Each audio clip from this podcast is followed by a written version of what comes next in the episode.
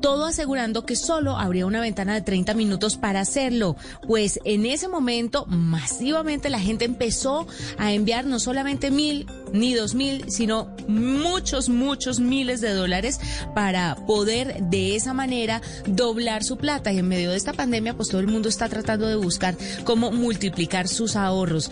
Parece ser que los hackers obtuvieron alrededor de 200 mil dólares con esta artimaña a través de Twitter. Entre otras cuentas afectadas podemos contar la de Jeff Bezos, Wiz Khalifa, Joe Biden, Barack Obama, Michael Bloomberg, entre otros. Y aunque borraron rápidamente los trinos, pues ya el daño estaba hecho y muchos habían transferido entonces sus ahorros para lograr doblarlos y tener esa plata en bitcoins. Son noticias que están en desarrollo y que les estaremos contando mañana aquí en la nube. Nos despedimos. Fue un gusto acompañarlos. Más tecnología e innovación después de las 7 y 30.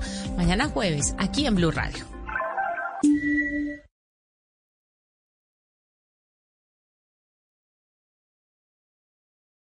Son las 8 de la noche. Aquí comienza Mesa Blue con Vanessa de la Torre. 8, un minuto de la noche, bienvenidos a Mesa Blue. Está reunida en este momento la alcaldesa de Bogotá, Claudia López, con miembros de las agremiaciones médicas de Colombia. La verdad es que hay una situación muy complicada y muy angustiante en torno a las unidades de cuidados intensivos y nadie sabe a ciencia cierta si este experimento de las cuarentenas localizadas va a funcionar o no. ¿Qué es lo que ha dicho la alcaldesa en las últimas horas, en los últimos minutos? Además, con la coyuntura previa de las agremiaciones médicas haciendo, Carolina, pues esa alerta encendida de, de que no hay ni personal, ni más unidades de cuidados intensivos, ni quien maneje los respiradores. Vanessa, buenas noches. A través de su cuenta en Twitter, la alcaldesa confirmó la reunión que más temprano había también anunciado el Colegio Médico de Bogotá, en donde ellos manifestaron, Vanessa, que el sistema de salud en Bogotá hoy colapsó.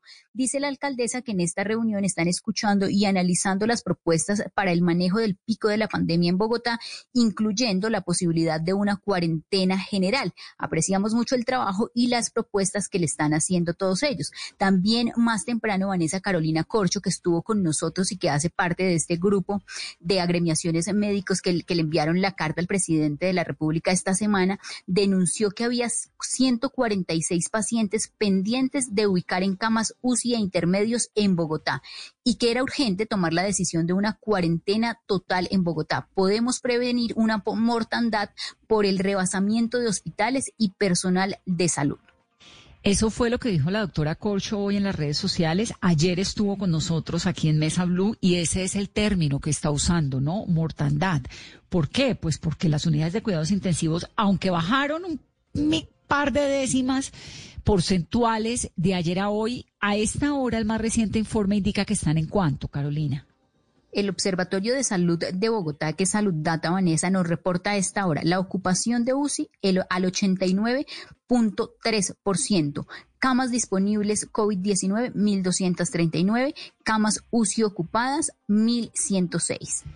1.239 menos 1.106, es decir, hay un poco más de 100 camas disponibles en Bogotá para las unidades de cuidados intensivos, teniendo en cuenta que cada día se están hospitalizando cerca de 50 personas, hospitalizando no, yéndose a UCIs. Por eso es que la situación es tan complicada y por eso es que la alcaldesa pues está considerando esa posibilidad. Pero revisemos el cronograma, porque hay mucha gente que está muy confundida con las fechas. Hay aislamiento preventivo obligatorio en Colombia hasta el primero de agosto. Digamos, ese es el decreto más reciente, que es el 990 del presidente Duque, que fue el fin de semana, que dice hay estas condiciones de aislamiento, obviamente con las 53 excepciones, ¿no? Que son un montón. Y por otro lado, con los mensajes de aperturas sectorizadas en algunos lugares donde se ha podido controlar en cierta forma la presencia del COVID. De otro lado, queda cancelado por el momento, aplazado, pero no sabemos hasta cuándo, el día sin IVA que iba a ser este domingo. Tiene todo el sentido, pues porque es que los anteriores días, sin IVA dejaron unas consecuencias muy dramáticas, aunque el gobierno dice que no tiene nada que ver, pero pues lo cierto es que los médicos aseguran que sí. Entonces queda aplazado el día sin IVA. Lo más probable es que sea para finales de este año, ¿verdad? Que se haga el día sin IVA hasta el 31 de agosto es la emergencia. Eso lo que le permite al presidente es hacer lo que ha venido haciendo, que es básicamente gobernar por decreto. Le permite tomar unas medidas bajo unas situaciones extremas de salud pública y le permite eh, articular estas ayudas millonarias que está repartiendo el gobierno en todos los sectores de la, de la sociedad colombiana. Y el cronograma, Carolina, de las zonas en Bogotá, así como está, hasta este momento, que son las 8 y 5 minutos de la noche, va hasta el 23 de agosto, ¿no? Sí, y empezó el lunes de esta semana con la cuarentena estricta para las siguientes localidades: Ciudad Bolívar, San Cristóbal, Rafael Uribe Uribe, Chapinero, Santa Fe, Usme, Los Mártires y Tunjuelito. Esta cuarentena estricta en estas localidades va hasta el próximo 26 de julio. El segundo grupo que va a entrar en cuarentena estricta es del 27 de julio al 9 de agosto Bosa, Kennedy, Puente Aranda y Fontibón. Y se finaliza, Vanessa, del 10 de agosto al 23 de agosto con las localidades de Suba, Engativá y Barrios Unidos. Lo otro, ministra de Educación, hay anuncios relacionados que dio hoy el, el presidente Duque relacionados con el Ministerio de Educación. Vanessa, la ministra María Victoria Angulo volvió a hablar del tema de la alternancia y de cómo va a ser el regreso de los estudiantes. Habló que ya tienen identificadas 34 secretarías de educación en el país que van a iniciar este proceso de alternancia y 62 entidades territoriales que van a seguir en el trabajo en casa. Se vio que la clasificación de municipios y de ciudades, por ejemplo, como Bogotá y Cali, van a avanzar, pero seguirán en casa y que se van a entregar 92 mil millones de pesos a esta secreta de a estas secretarías, a las 34, para que tengan todo lo requerido y puedan aplicar este modelo de alternancia. Aún no se conoce, Vanessa, cuál es el listado de estas 34 secretarías de educación y en qué entidades territoriales están para que se inicie el trabajo de los estudiantes y el regreso bajo el modelo de la alternancia que nos ha dicho la ministra acá es que esos regresos a clase por, lo, por sectores serían en las zonas o en los municipios donde hay menos COVID o donde no hay presencia de COVID, municipios no COVID. Por el momento, y para todos los oyentes, los que nos están escribiendo y preguntándonos, yo estoy en Bogotá, arranca agosto, porque agosto pues está a 15 días, no. Por el momento, el calendario A ya comenzó en Colombia y en Bogotá, en casa totalmente, y el calendario B que arranca a mediados de agosto, por ahora, con las circunstancias que hay, Obviamente, pues con esta atención nacional no hay colegios por el momento. Vamos a seguir en la educación virtual y lo que ha dicho y ha repetido el ministerio es que según las condiciones que se vayan viendo, pues van también adaptándose a las a las circunstancias, ¿no? Pero digamos esa presión de volver a las aulas, por ahora no. Rápidamente, Carolina, revisemos las cifras de hoy. Hoy fue cifra récord de contagios, de fallecimientos en Bogotá y de fallecimientos a nivel nacional. Se hicieron eh, 25.733 pruebas. Este es el tercer día consecutivo con 25 mil pruebas. El lunes, martes, miércoles, ayer fueron 25 mil 601, el lunes fueron 25 mil 584, que ya es un número muy importante. Hacer un país que hace 25 mil pruebas en un día está midiendo bien con 5.271 casos en el día de hoy, que son menos casos que ayer. Ayer hubo 5.621 casos con 25.601 pruebas. Hay 165.169 personas contagiadas en Colombia y el número de muertos asciende a 5.814 personas fallecidas. ¿Cuántas personas fallecidas en Colombia en las últimas 24 horas? 189. ¿Qué más dice el Ministerio de Salud en su reporte?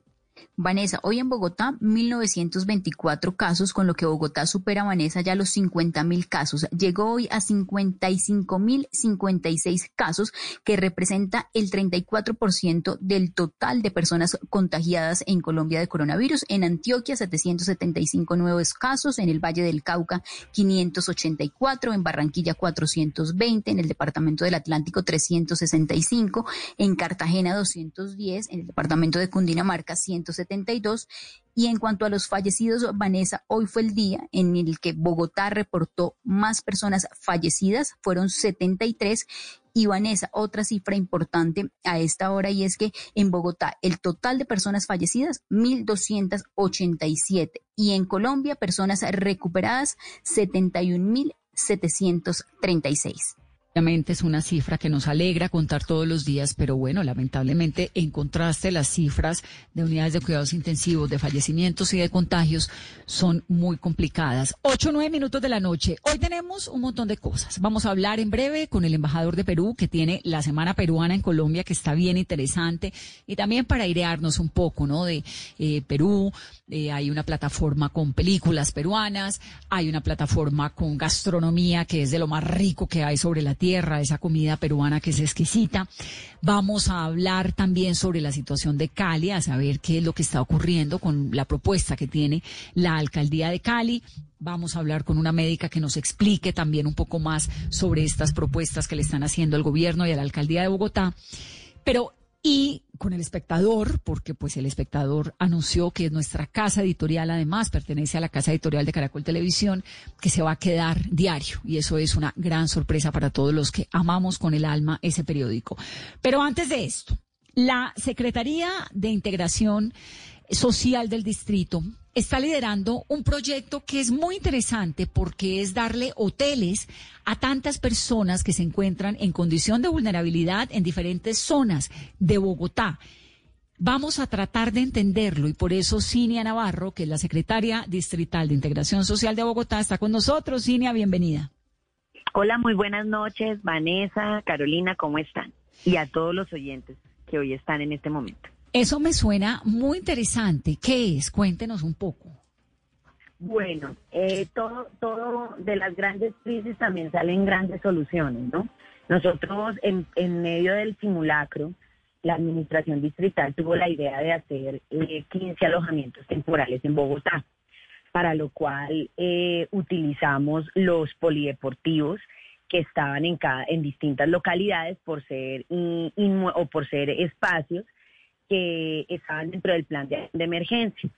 Sin embargo, eh, nos sorprendió de manera muy impresionante la recepción negativa de la comunidad. La comunidad salió piedras, con palos, se pararon al frente de los polideportivos, expresaron que eh, no iban a permitir que se abriera esas, esos lugares para personas vulnerables, que eso era deteriorar su, su barrio. Bueno, fue una, una situación bastante inesperada en medio de una pandemia en el que nosotros creíamos que había una solidaridad muy grande.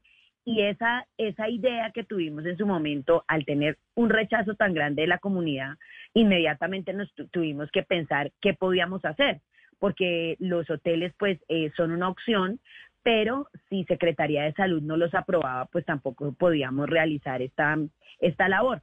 Desde, el momento en que vimos la crisis que se generó, que solamente pudimos eh, instalar dos em, eh, albergues como consecuencia del rechazo comunitario a esta iniciativa, entonces nosotros empezamos a, indagar con Secretaría de Salud y pudimos eh, hacer por fin una contratación de unos hoteles para poder albergar allí solamente por, por unos días, algo transitorio, aquellas personas que por uno u otro motivo tienen en riesgo em, eh, su estadía en un espacio por un tiempo muy corto, o sea, no es para arrendamiento, ni no es para generar, digamos, un techo como vivienda, sino es para solucionar una crisis de emergencia a población en alto grado de vulnerabilidad que necesita la intervención del Estado.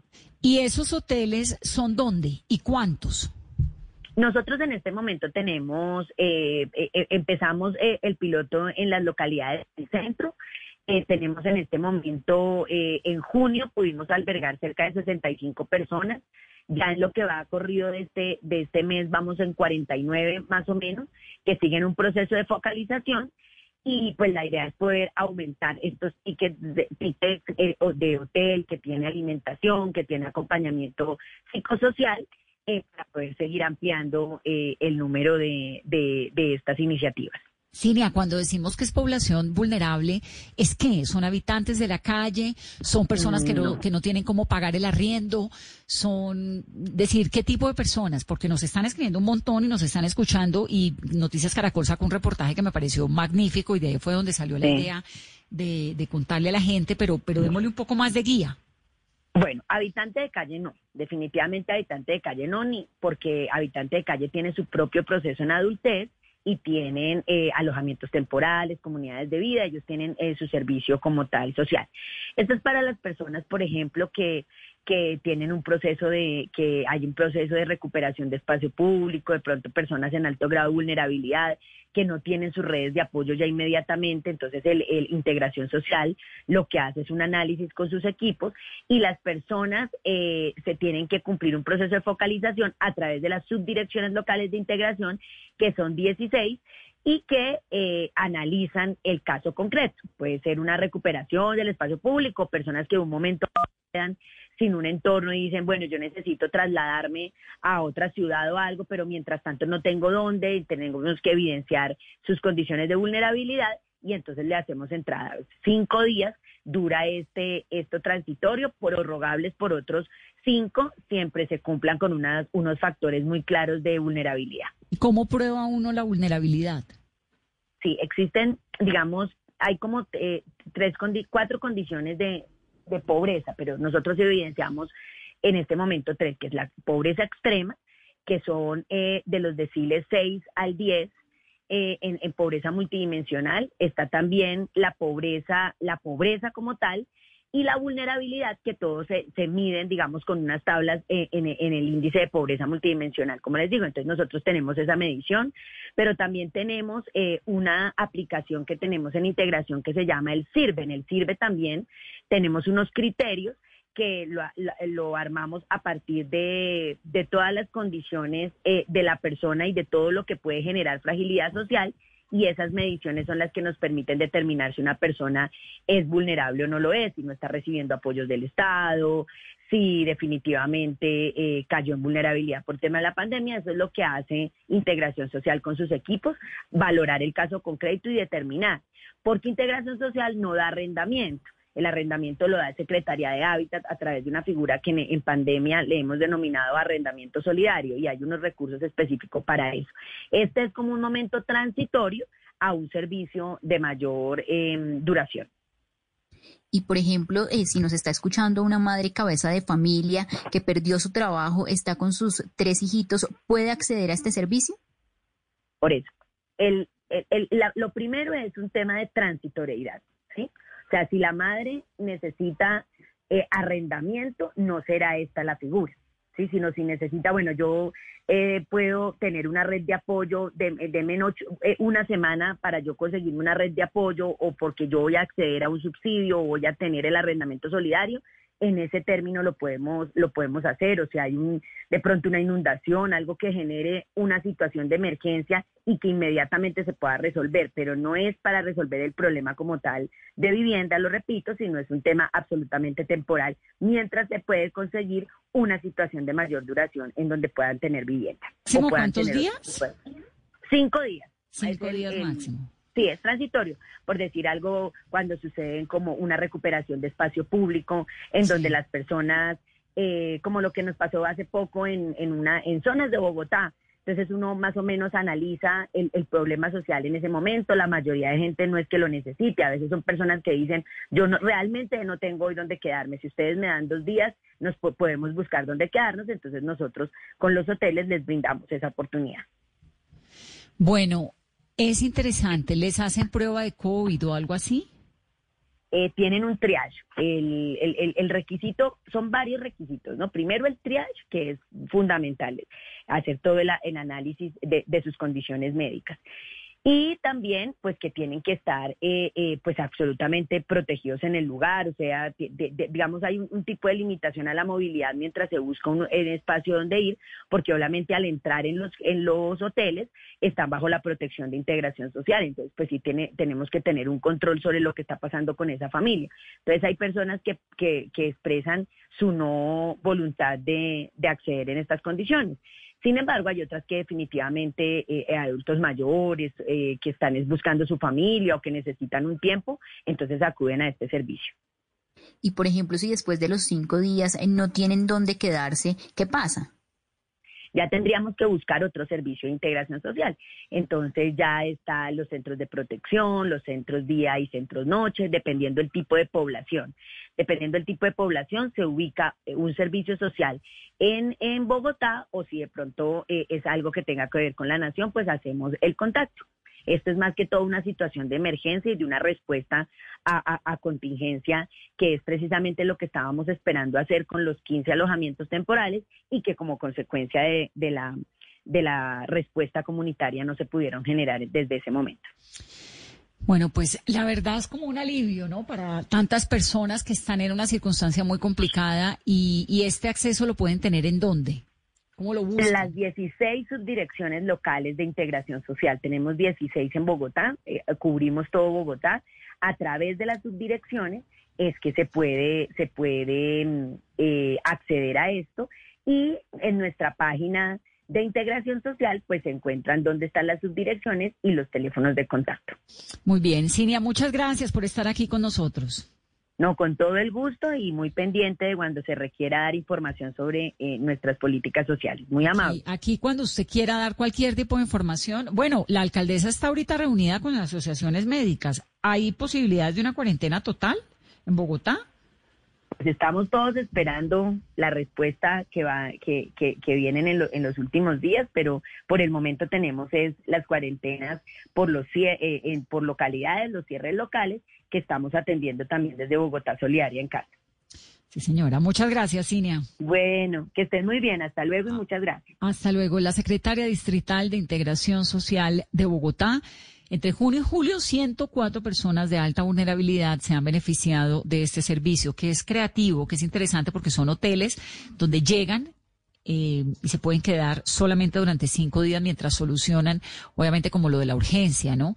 104, pues en una ciudad de 9 millones de habitantes, no parecería mucha gente, pero cada vez son más y hace parte como de toda esa articulación de querer ayudar a personas como Marta. Doña Marta es madre, es cabeza de familia. Doña Marta, bienvenida a Mesa Blue. Muchísimas gracias. Buenas noches. ¿Cómo le ha ido usted?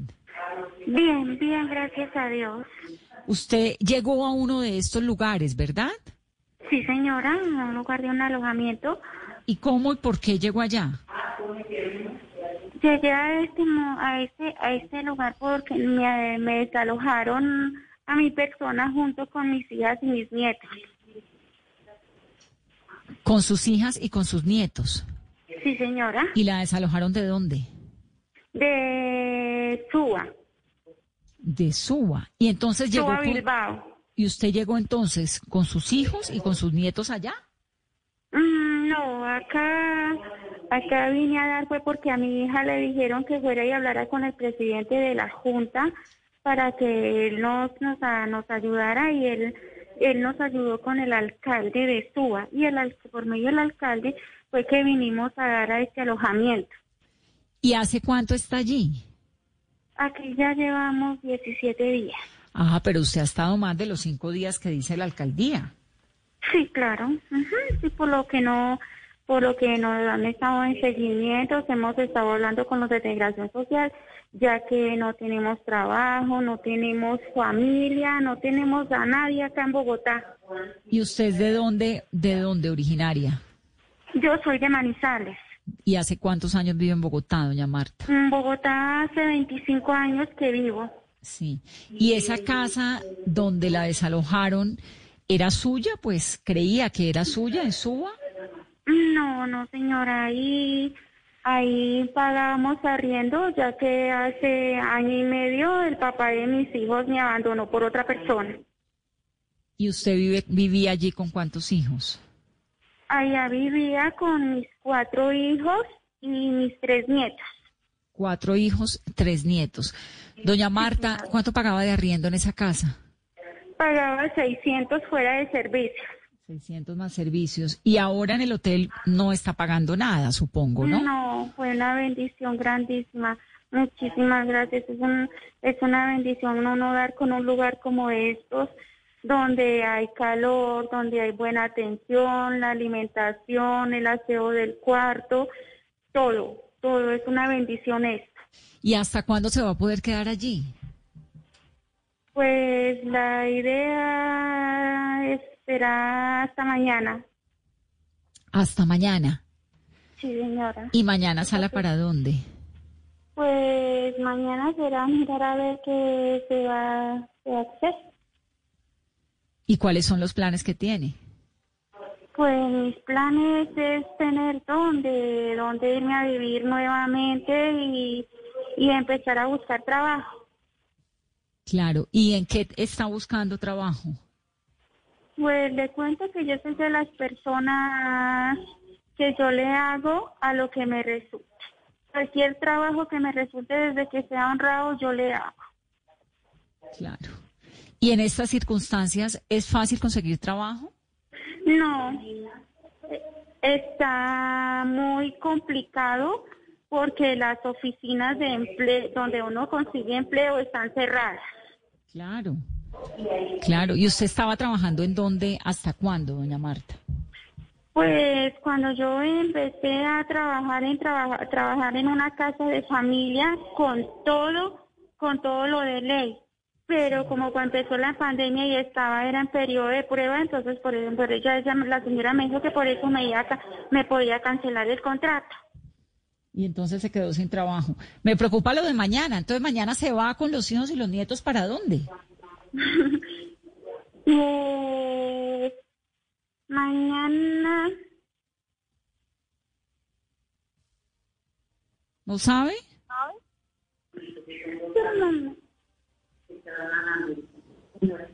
Doña Marta. ¿Me escucha?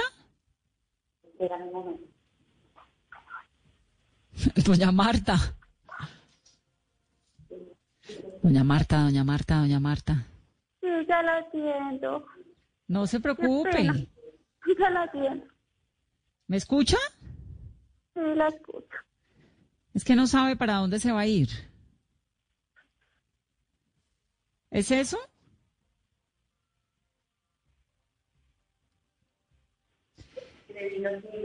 Tranquila, doña Marta. Nos cuenta después, ¿bueno? Bueno, Le mando un saludo muy grande a usted y a su familia. ay, bueno, muchísimas gracias, muy amable. Y mucho ánimo. Sí, para adelante porque para atrás ni para coger impulso. Sí, señora, para adelante, que esto vamos a salir a cuidarse mucho, ¿no? Sí, señora, sí. Bueno, un saludo, doña Marta, hasta luego. Bueno, una feliz noche. Muchísimas gracias, muy amables. A usted, doña Marta. Chao, chao. Pues doña Marta es una madre, cabeza de familia, la oyeron ustedes, tiene tres hijos, desalojada, logró encontrar este acceso a los hoteles que son supuestamente por cinco días, lleva 17 y no tiene ni idea qué va a hacer mañana cuando le toque irse.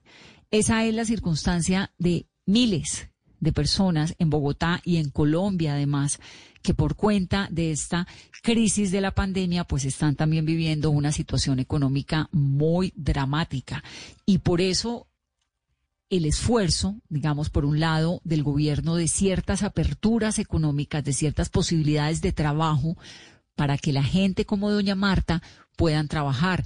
Pero de otro lado está el control de una pandemia, el contagio, de buscar la manera de que nos podamos quedar todos en casa para frenar el virus. Es así de complicado y así de dramático lo que está ocurriendo en nuestro país y en el mundo, aunque en otros lugares del mundo ya la situación se ha asentado un poco, pero lo cierto es que lo de Bogotá, pues es lo de Colombia en general, es supremamente dramático. 828, antes de irnos a la pausa, Carolina, ¿qué fue lo que dijo el alcalde de Cali? ¿Cómo queda Cali? Vanessa, muchas medidas que ha anunciado el alcalde de Cali, Jorge Iván Ospina, para los días que vienen, Vanessa. Alerta roja en zonas de Cali donde hay especial cuidado por el número de casos y muertes por coronavirus, que son las comunas 5, 10, 16, 15 y 21. Toque de queda en Cali que inicia este viernes a las 8 de la noche y hasta las 6 de la mañana y esta medida aplica igual para sábado, domingo y lunes festivos en los mismos horarios. Ley seca desde el viernes a las 8 de la noche y durante todo el puente festivo. Pico y cédula el fin de semana en Cali de 6 de la mañana a 1 de la tarde va a aplicar para las cédulas terminadas en pares y desde la 1 de la tarde hasta las 8 de la noche cédulas impares. Y esto es lo más grave, Vanessa, que si los resultados de estas medidas y el comportamiento que tenga el coronavirus en Cali el jueves y el viernes, se contempla, hoy no descartan, tomar una medida de cuarentena estricta en varios sectores o en varias zonas donde haya mayor número de contagios. Volvemos, 8.29 aquí en Mesa Estás escuchando Blue Radio. Aprovecha este espacio para descubrir nuevas pasiones. ¿Sabes tocar algún instrumento? ¿Te gusta pintar? ¿Cocinar? Es tiempo de cuidarnos y querernos. Banco Popular. Siempre se puede. Hoy, en 15 segundos, un millón de personas se conectaron. 5.000 profesores están enseñando en línea y millones de colombianos trabajan duro desde casa. Sí, hoy tú también puedes hacer de este un día extraordinario. Banco Popular. Hoy se puede, siempre se puede.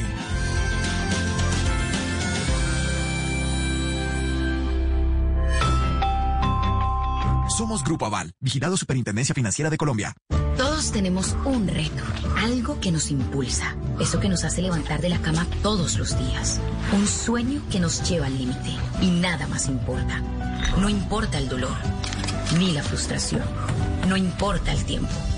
Un reto que es a la vez nuestro combustible y nuestra obsesión. Porque nada se consigue de la noche a la mañana. Este es mi reto. ¿Cuál es el tuyo? Pasta Sonia, sabor y energía que te hacen mejor. Trabajamos pensando en usted.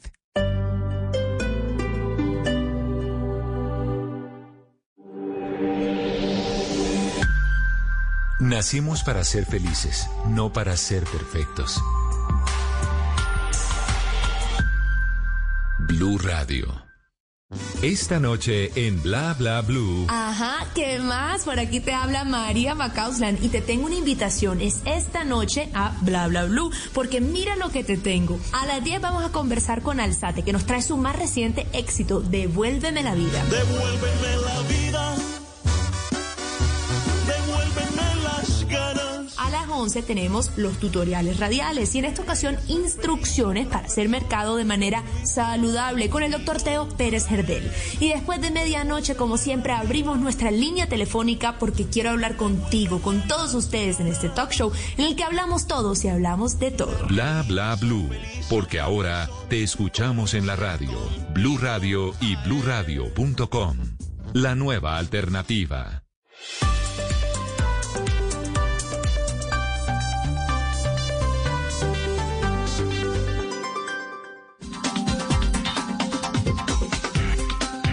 Son las 8.32 minutos de la noche. Hay una polémica, Carolina, que tiene que ver con la vicepresidenta Marta Lucía Ramírez.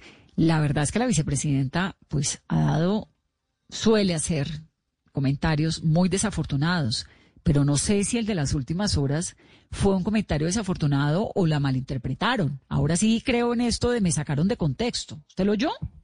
Sí, Vanessa, y, los titulares que vimos en algunos portales era que la vicepresidenta había dicho que los pobres los había sorprendido la pandemia por no ahorrar. Pero si uno revisa, Vanessa, la intervención en la que se dieron estas declaraciones por parte de la vicepresidenta, que fue durante una cumbre ministerial de la Organización para la Cooperación y el Desarrollo Económico, la OCDE, eso fue el lunes, Vanessa, lo que la vicepresidenta dijo, Vanessa, se lo voy a leer textual. La vicepresidenta Marta Lucía Ramírez dijo, los trabajadores informales son los más afectados por los cierres temporales de actividades durante la pandemia. A pesar de las ayudas, porque son personas que no tenían un ahorro, el riesgo de Espere, estas personas... la escuchamos, pongámosla, que tenemos el audio, escuchémosla. Esos trabajadores informales son los más afectados a pesar de las ayudas en alimentos, de unos ingresos eh, básicos, porque son personas que no tenían un ahorro, como ya lo mencionó también el canciller de República Dominicana, y el riesgo de todas estas personas es inminente, es descender en la escala social, es eh, bajar a niveles de pobreza y de pobreza extrema y en nuestro caso que se espera una contracción profunda de entre el 5 y el 7%, pues estamos trabajando desde ya eh, para tener también un programa de recuperación de la economía en el corto plazo y repotenciación de la economía que nos permita rápidamente eh, generar empleos, compensar esta pérdida de empleos. No, me da pena, pero no. No, total, Vanessa, es que está clarísimo. Clarísimo, o sea, la señora dijo algo impertinente, algo indebido, algo excesivamente polémico, que los pobres no ahorraban y que por eso estaban siendo eh, los más afectados en la, en la pandemia, como lo pusieron en algún medio de comunicación. o yo entendí mal. No, yo estoy con Vanessa y yo estoy de acuerdo que aquí hubo una malinterpretación de las palabras de la vicepresidenta, quizá en aquellos portales donde publicaron y titularon de esa manera buscando clics, porque ella fue clara en hablar del tema del ahorro, del tema de, las, de la, los trabajadores informales y de los efectos que había tenido en estas personas. Claro, no tienen ahorros. ¿Por qué? Pues porque no tienen ahorros, no tienen cómo. Es básicamente lo que dijo. Ahora, de nuevo, la vicepresidenta ha sido muy desafortunada en varios de sus comentarios, pero este no es uno de esos comentarios. Y yo creo que a los periodistas también nos obliga una situación como esta, pues a decir, miren, las cosas son, escúchenla, escúchenla antes de retuitear esas noticias y antes de hacer parte de un bullying mediático que le hace mucho daño a la libertad de expresión, a la seriedad de la prensa y que además es injusto con una señora que es la vicepresidenta de un país y que está diciendo algo distinto a lo que muchos están diciendo que dijo creo que por ahí es la cosa. Entonces, que sirva la oportunidad para ir a las fuentes para revisar a ver qué es lo que fulano de tal dijo y para creerle a los medios de comunicación serios, porque tratamos todo el tiempo de contar cómo es que son las cosas de verdad. Y por eso me da mucho gusto saludar a Jorge Cardona, que es el editor general del periódico El Espectador, que lleva 27 años haciendo periodismo perfecto, un hombre comprometido, súper juicioso, súper serio, que además está celebrando, como todos los que tenemos el espectador en el corazón, esta noticia de que seguimos siendo diario y no volvemos al semanario. Jorge, bienvenido. Eh, buenas noches, Vanessa, muchas gracias por estas palabras y pues sí, aquí seguimos en, como decimos nosotros, seguimos adelante. En la brega, en la lucha. ¿Cómo no? Así es. Porque se había considerado la posibilidad de que fuera, eh, volviera a ser solamente durante los fines de semana el espectador por una situación económica, ¿no? ¿Qué pasó en medio? Pero yo creo que más que una situación económica es porque de alguna manera también hay un ejercicio de, pensamiento alrededor de, lo que puede pasar también con esta industria a mediano, a largo plazo. Eh, no hay eh, no hay cómo negar el hecho de que hay una transición importante al mundo digital y el, y el periódico también tiene que, que pensar en, en, estructurar todo su, su, su, ejercicio profesional hacia ese escenario que va a ser no ya casi el futuro, sino ya casi el presente.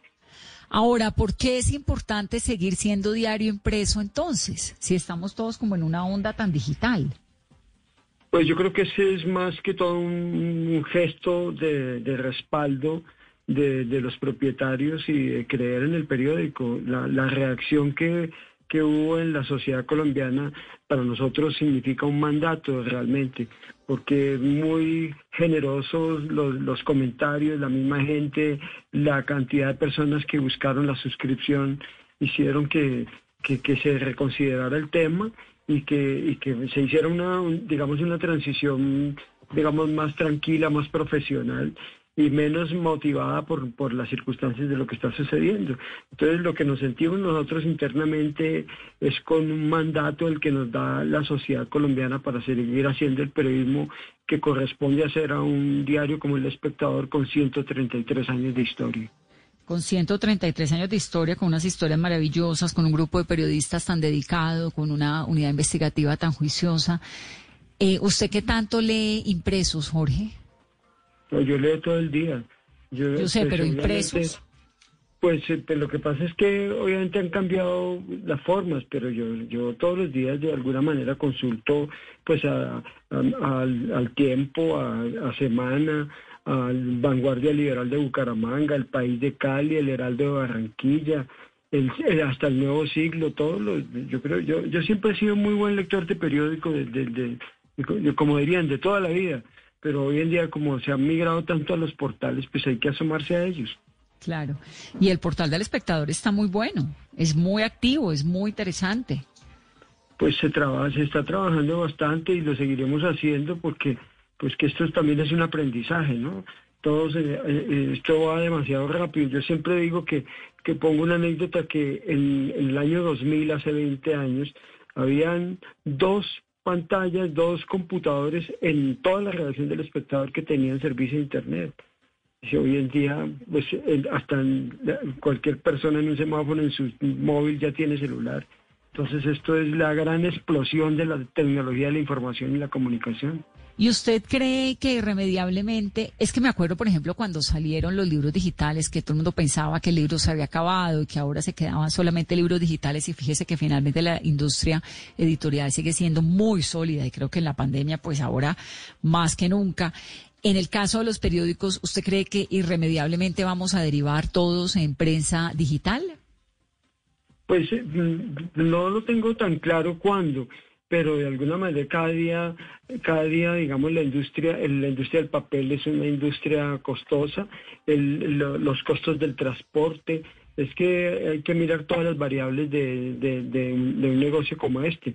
Y obviamente el, mundo digital va a mil. Eso es como una nueva revolución industrial desde la tecnología. Entonces, en, en, temas como esto en el siglo, en pleno siglo XXI, pues va a ser un, un, tema importante. Yo pienso que los impresos de alguna manera se van a, sostener algunos, los libros también, pero, pero es una evolución, es la evolución de la vida hacia nuevas herramientas. Eso es lo que ha pasado siempre en el periodismo, como se pasó en algún momento de los papiros a la imprenta y se revolucionó el mundo con la imprenta. La, los grandes momentos estelares de la humanidad siempre han sido antecedidos por un gran avance de la comunicación. Ahora, ¿por qué, Jorge, la gente debería o, o por qué se inclinaría por leer periódico cuando, digamos, qué ofrece el periódico impreso? que no esté en el periódico digital, más allá del olor a periódico y este romanticismo de pasar las páginas mientras uno se toma el café, que creo que es pues un asunto casi que generacional también, ¿no? Pues yo creo que sí, pues yo creo que sí, primero hay un hábito de, de, mucho tiempo atrás, de muchas generaciones, que la lectura de un periódico siempre será más grato eh, tocando el papel pero, pero el esfuerzo que se, se, trata de hacer es que, es que los contenidos que vayan en el periódico impreso tengan un valor agregado, eh, tengan pues algunos estándares que, que tratamos de manejar, por ejemplo, del contexto, que es que el contexto es, la mirada del futuro. Es decir, si una persona lee un periódico de, en, los próximos 50 años o 100 años, tiene que entender lo que estaba pasando en estos tiempos. Por eso es tan importante el contexto, por eso es tan importante el contraste y obviamente el buen uso del idioma, que, que, que finalmente es el que, el que desarrolla y la, digamos, la, la, fortaleza para meterse a temas que necesitan ser debatidos por la sociedad colombiana. Eh, nuestra sociedad es muy cerrada todavía y hay que ser vanguardista y abierto a, los grandes cambios que está proponiendo el siglo XXI. Pero todo eso se puede hacer en digital también, ¿no? Es que a mí me, yo también soy de periódico eh, impreso, pero cada vez leo más digital, lo cual me parece una sorpresa porque yo soy bien vieja guardia en general en un montón de cosas. Y me pregunto eso, ¿qué puede ofrecer un periódico impreso a las generaciones que vienen, a los que, porque nosotros crecimos con esto, con la pasada de la página, pero los que vienen crecieron fue con la pasada en el dedo. Entonces uno dice, ¿qué le puede ofrecer a, estos chicos que vienen el impreso que no le ofrezca el digital, no? Páginas de guardar. Yo creo que eh, si uno hace eh, páginas, de, documentos, páginas de guardar, eh, la gente los, las puede conservar. Yo, crecí, como tú dices, Vanessa, mi afición siempre fue guardar periódicos y yo soy guardo artículos desde casi de los años 70, los sigo guardando. Y, hay páginas que uno guarda toda la vida y que conserva porque porque se, tienen una digamos una atracción especial. Yo creo que eso es importante leer los periódicos siempre más allá del hábito es lo que se puede encontrar en, en contenido, en contexto, en calidad, en excelencia profesional. Muy bien, pues a mí me hace muy feliz saber que el espectador sigue siendo impreso, que además sigue siendo todos los días, que además Jorge Cardona sigue ahí jugándosela como siempre, como editor general del periódico El Espectador. Fidel, pues que es un gran director, un gran periodista, un equipo de colegas que quiero con mi corazón y un periódico que tengo incrustado en el alma. Así que, Jorge, queríamos eso, como pegarnos una charladita rápidamente. Después nos toca hacer un programa para que hablemos de la pandemia, de cómo ve el país, de todas estas cosas, ¿no? Que hay muchas reflexiones por ahí andando. Tremendo, muchas gracias Vanessa y le expresivo todo ese mensaje a toda la redacción, muy amable. Por favor, un abrazo muy grande para Jorge y para todos los colegas del espectador 844.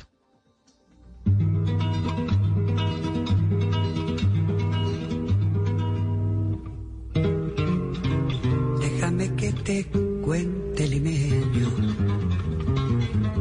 Déjame que te diga la gloria del ensueño que evoca la memoria del viejo puente del río y la alameda.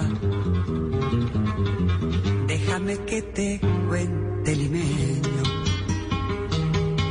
Ahora que aún perfume el recuerdo, en un sueño el viejo puente, el río y la alameda. Jazmines en el pelo y rosas en la cara. Airosa caminaba, la flor de la canela derramaba lisura y a su vaso dejaba aromas de mistura que en el pecho llevaba. Y arranca esta semana, del 16 al 24 de julio, la Semana del Perú, que se va a hacer pues digital, como se están haciendo tantas cosas ahora en el mundo. Y es una propuesta para la integración de experiencias, de relaciones, por supuesto, de dos países hermanos con una tradición muy larga de amistad, con estrechos lazos políticos, económicos, comerciales, culturales. Pero además es una semana pues particular, porque obviamente con esto de la virtualidad las cosas cambian, en la que vamos a poder aprender un montón o no de cosas de Perú, que es un país absolutamente fascinante. Ignacio Higueras es el embajador de Perú en Colombia y está en la cabeza de este proyecto de la Semana Peruana. Embajador, bienvenido a Mesa Blue. Vanessa, Carolina, muchas gracias por esta oportunidad de conversar con ustedes y conversar con sus radioyentes. Bueno, esto de la semana virtual es una cosa rarísima, ¿o no?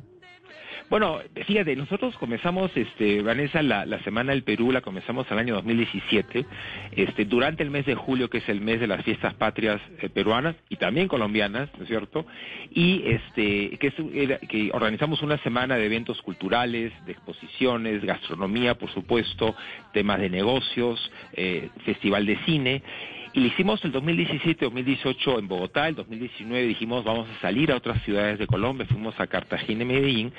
Este año teníamos el proyecto de irnos a Bucaramanga y Medellín de nuevo y bueno, pasó todo lo que ustedes conocen. Y ah, en medio de todo este tema de la pandemia que requirió pues muchos esfuerzos muy vinculados a ella de todas las misiones aquí en Bogotá, dijimos vamos a apostar por hacer la Semana del Perú de todas maneras y vamos a hacerla digital. Entonces por eso, como podrás, podrás este, ver, se llama esta vez la Semana del Perú en Colombia, porque la digitalización de esta semana tan, tan especial para nosotros y queremos que sea especial para ustedes, pues va a permitir que mucho más colombianas y colombianos pues lleguen a, a ver todo lo que queremos mostrarles, ¿no? Una veredita alegre, con luz de luna o de sol, tendida como una cinta con sus lados de arrebol. Arranquemos entonces contándole a la gente, embajador, si le parece, lo que vamos a ver. Primero, el Festival de Cortometrajes, por ejemplo, que eso me parece un hit. ¿Cómo se ve? Esto es una selección que están haciendo ustedes de cine peruano. ¿Por dónde se ve? ¿Qué películas habrá disponibles? Bueno, nosotros justamente, eh, como le contaba Vanessa, en los, en los tres primeros años hicimos este, cada año un festival de cine peruano, ¿no? Y prestamos cuatro o cinco películas, largometrajes, ¿no es cierto?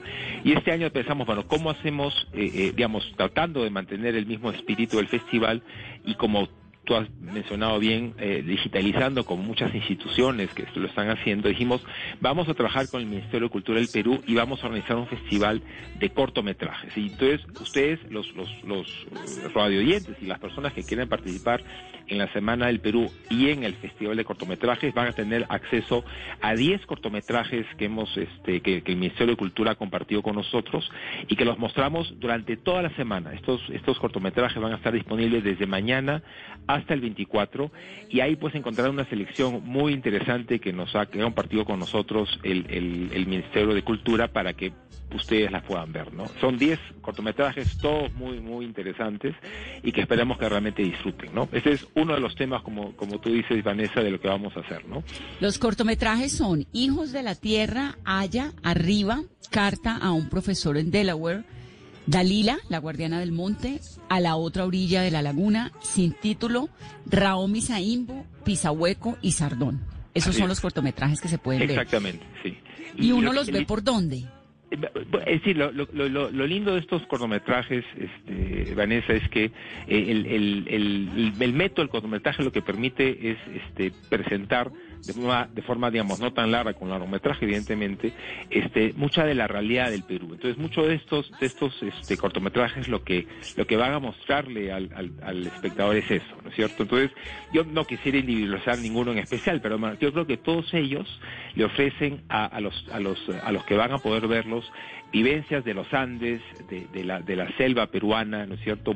Mucho del urbano dentro de, lo que vive el, el- el país. Entonces yo creo que les, da a todos una visión de- del, del cotidiano peruano, ¿no es cierto? Y que es una manera de entrar en el imaginario que es muy muy muy linda, ¿no? Porque porque va a identificar muchísimo a las personas que los quieran ver este, las vivencias del Perú, ¿no es cierto? Entonces ese es, ese es básicamente el, el objetivo de esta selección, ¿no? ¿Esos, ¿Esos se ven por la página de internet o por dónde, embajador? No Así me, es, no me eh, queda claro. Eso es importantísimo, Vanessa, que, que los que, que, que ustedes y los radioyentes puedan saber que hemos eh, preparado una plataforma especial que se llama colombiaviveperú.com y en esta página van a poder encontrar este, todos todo el, el programa de, de, de la Semana del Perú, el festival y todos los, los eventos que estamos organizando, que como repito son de tipo cultural, de, va a haber un conversatorio sobre historia, gastronomía, por supuesto, Vanessa, que creo que es infaltable. No, infaltable. Ya voy para allá. Es que estoy, estoy por partes, porque estoy, entonces uno entra aquí a la página www.colombiaviveperú y aparece una, un home, Semana del Perú, mucho por conocer, uno le da Así clic a conocer más y ahí va entrando, Festival de cortometrajes. Hemos tratado de hacer una, una página muy muy amigable para la gente que entra y se conecta. Este, lo como repito, los, los cortometrajes van a estar toda la semana. Este, van a haber eventos de cultura en la mañana. Mañana va a haber uno sobre comercio en la mañana, en la tarde sobre cultura. Quiero destacar obviamente también el apoyo, si me permites, Vanessa, de, de instituciones diversas. Eh, por ejemplo, el Teatro Mayor, el día de mañana en la noche inauguramos con un espectáculo que se llama Retablo, que estuvo acá el año hace dos años en Bogotá, y- del Ballet Folclórico Nacional del Perú, ¿no es cierto? Y el último día, el 24, este, vamos a tener una serenata para el Perú, que es una serenata que vamos a transmitir desde la ciudad de Ayacucho, ¿no? Con artistas ayacuchanos.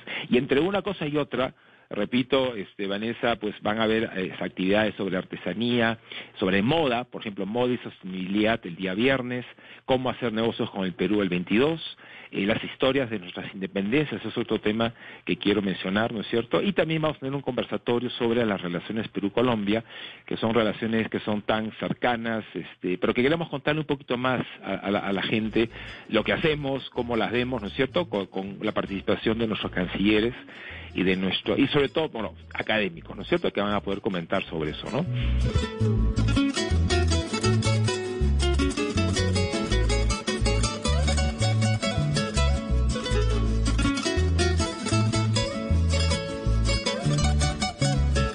Por ejemplo, la comida eh, peruana es fascinante, es deliciosa y en esta eh, experiencia de Colombia Vive Perú, en esas clases magistrales, ¿qué voy a aprender, aprender a preparar?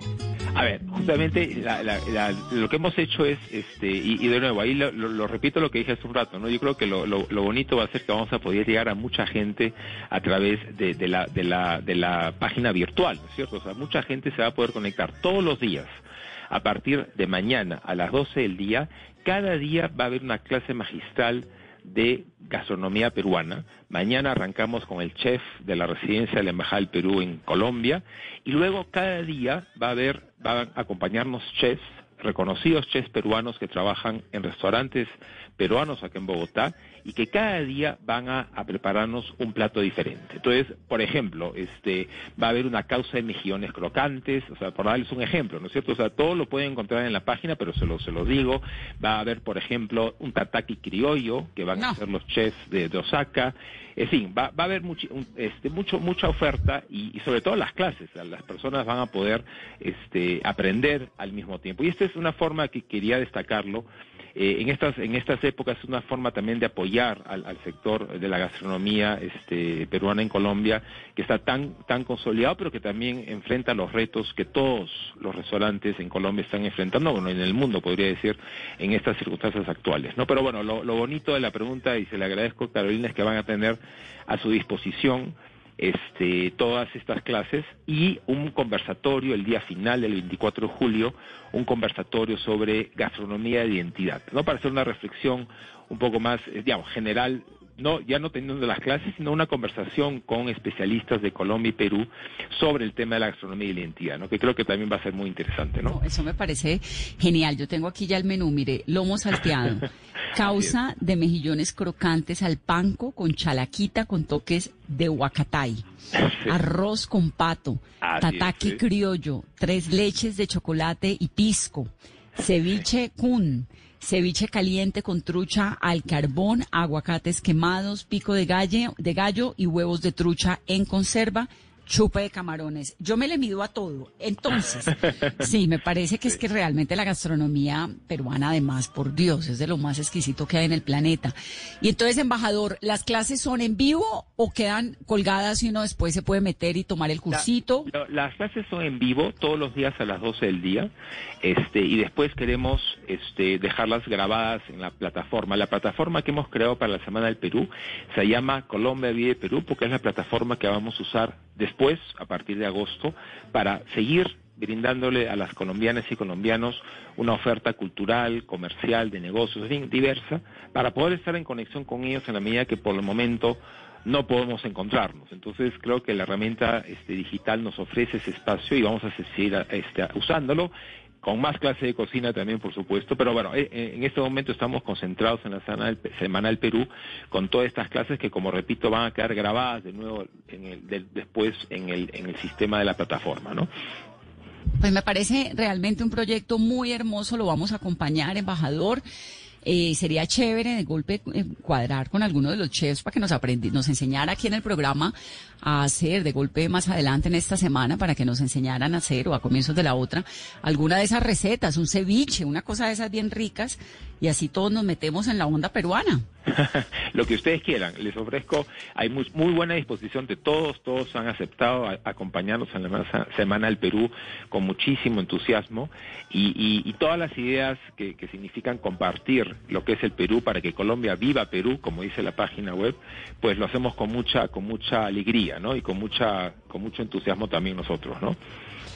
Pues muy bien, embajador. Entonces vamos a estar conectadísimos con ustedes, con esta semana peruana, apoyándolos y, y aprendiendo mucho. Su país es tan rico y es una lástima que ahora pues estemos en estas condiciones y no podamos disfrutar un poco más presencial todo, pero ya vendrá el buen tiempo de las Islas Ballestas y de Machu Picchu. Ya vendrá el, tiempo de poder reencontrarnos, pero por el momento queremos compartir con ustedes todo eso. Yo les agradezco mucho, Vanessa y Carolina, por esta oportunidad de compartir con ustedes y recordarles a todos sus radioyentes que en colombiaviveperú.com pueden encontrar toda esta oferta ahora y en el futuro. Muchísimas gracias, Vanessa y Carolina. Les agradezco muchísimo por esta oportunidad. Un saludo muy especial, embajador. Gracias. Un abrazo, gracias. Veredita que se arrulla con tafetanes bordados, tacón de chapín de cera y fustes almidón. 8.58 minutos de la noche y tenemos entonces, Caro, plan para aprender a hacer, imagínese una causa limeña, un ají de tigre, un ají de gallina, bueno, de todo. Y rico también tomarnos un fresquito, descansar un poco, tratar de cocinar, tratar de ponerle un poco de buena vibra, una velita prendida, no sé, tratemos de encontrar algo de bienestar en medio de esta situación tan complicada. Pongámosle el ímpetu de todas las noches. Seguramente saldremos de esto, volveremos a abrazarnos, podremos nuevamente brindar todo lo demás, pero por ahora nos toca cuidarnos. Que tengan una muy feliz noche. Mañana nos escuchamos en otra Mesa Blue. Fina estampa, caballero, caballero de...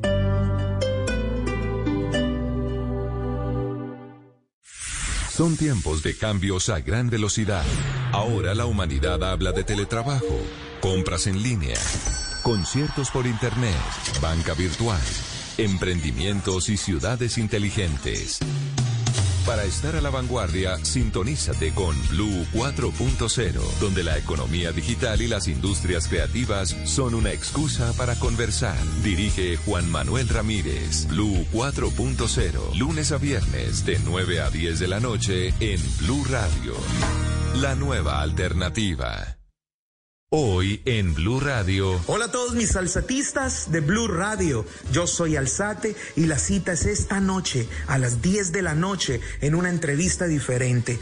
Todos, todos están invitados para escuchar mis canciones, para hablar un poquito de cosas que nunca he hablado.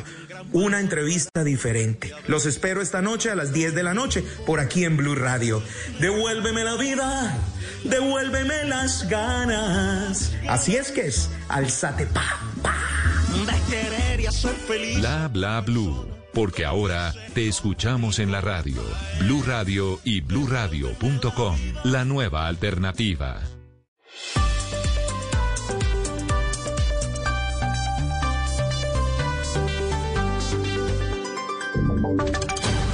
Voces y sonidos de Colombia y el mundo en Blue Radio y bluradio.com, porque la verdad es de todos. 9 de la noche en punto, las noticias en Blue Radio. Las autoridades en Soacha confirmaron esta noche la medida de toque de queda y ley seca en ese municipio para frenar el rápido crecimiento de contagios por coronavirus. ¿Cómo va a ser esto, José Luis Pertus?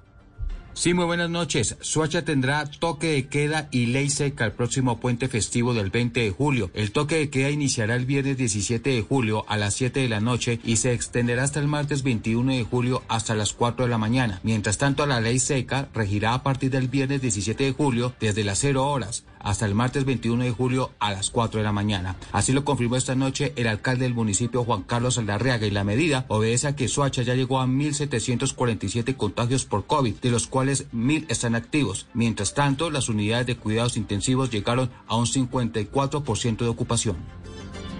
José Luis, gracias. Y por salubridad, los juzgados de Bogotá cerrarán sus sedes hasta el próximo 31 de agosto. Las inspecciones judiciales a nivel nacional también fueron suspendidas. Los detalles con Isabela Gómez. Debido a la actual situación de salubridad en Bogotá por la propagación del coronavirus, el Consejo Superior de la Judicatura ordenó el cierre de los despachos judiciales que funcionan en los edificios Nemqueteva, Hernando Morales, Aramillo Montoya, Camacol y El Virrey en Bogotá del 16 de julio al 31 de agosto. En los juzgados de la capital del país se suspendió el trabajo presencial y la atención presencial al público. Sin embargo, los despachos judiciales continuarán realizando las actuaciones procesales en forma virtual.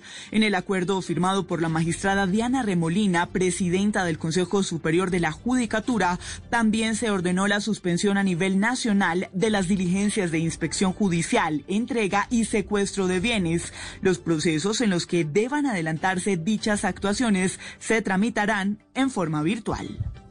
Isabela, gracias. Y reaccionó el gobernador encargado de Antioquia, Luis Fernando Suárez, a la decisión de la Corte Suprema de Justicia que mantiene detenido a Aníbal Gaviria. ¿Qué fue lo que dijo Camila Carvajal?